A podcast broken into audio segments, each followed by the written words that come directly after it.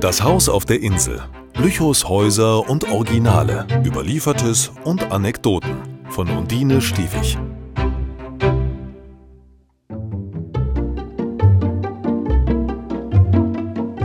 Das Partement.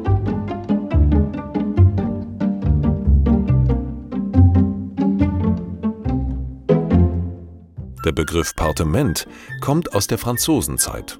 Der vornehme Mensch benutzte nicht die gewöhnlichen Ausdrücke Klo oder Toilette, er sagte Partement. In meiner Kindheit gab es sehr wenige Spülklos. Wie die meisten hatten wir ein Plumpsklo. Das Unterteil war gemauert, obenauf lag eine Holzplatte, versehen mit einem ausgeschnittenen Loch. Die Fugen des gemauerten Unterteils waren schon zum größten Teil weggebrochen. Setzte man sich auf das Brett, wackelte und knackte es unter einem. So beschloss meine Großmutter, es müsste neu gemauert werden.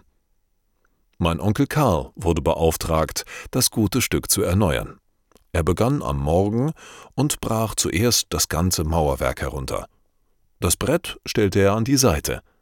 Die zerstörten Steine wurden ausgesondert, die guten blieben liegen. Wie üblich gab es nach einiger Zeit ein Frühstück. Onkel Karl stapelte die guten Steine wieder auf den Platz, legte das Brett oben auf und ging frühstücken. Wir spielten draußen auf der Straße.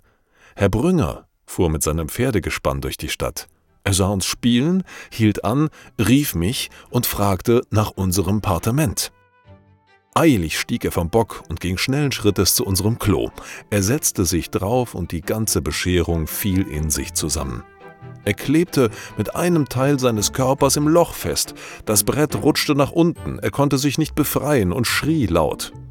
Ich lief ins Haus und holte meine Großmutter und Onkel Karl, die den armen Herrn Brünger aus seiner misslichen Lage befreiten, der jedoch schimpfte laut Stein und Bein. Doch nach einem guten Schluck lachten alle über dieses Missgeschick.